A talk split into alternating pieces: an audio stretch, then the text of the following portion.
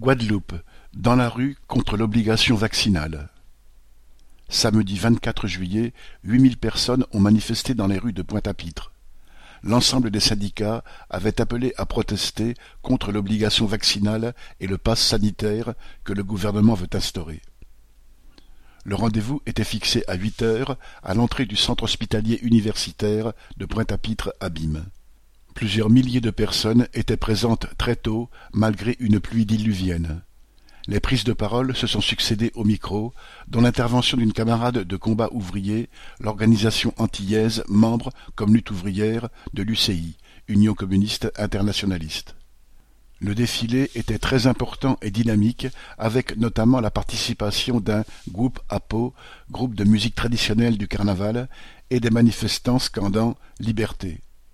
Dans le cortège de la CGTG, les mots d'ordre soulignaient la nécessaire solidarité des autres travailleurs vis-à-vis des soignants.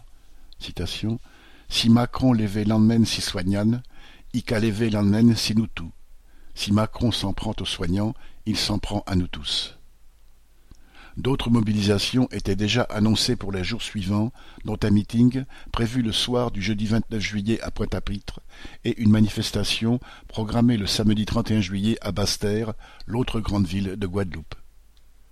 Marie-Céline des auteurs.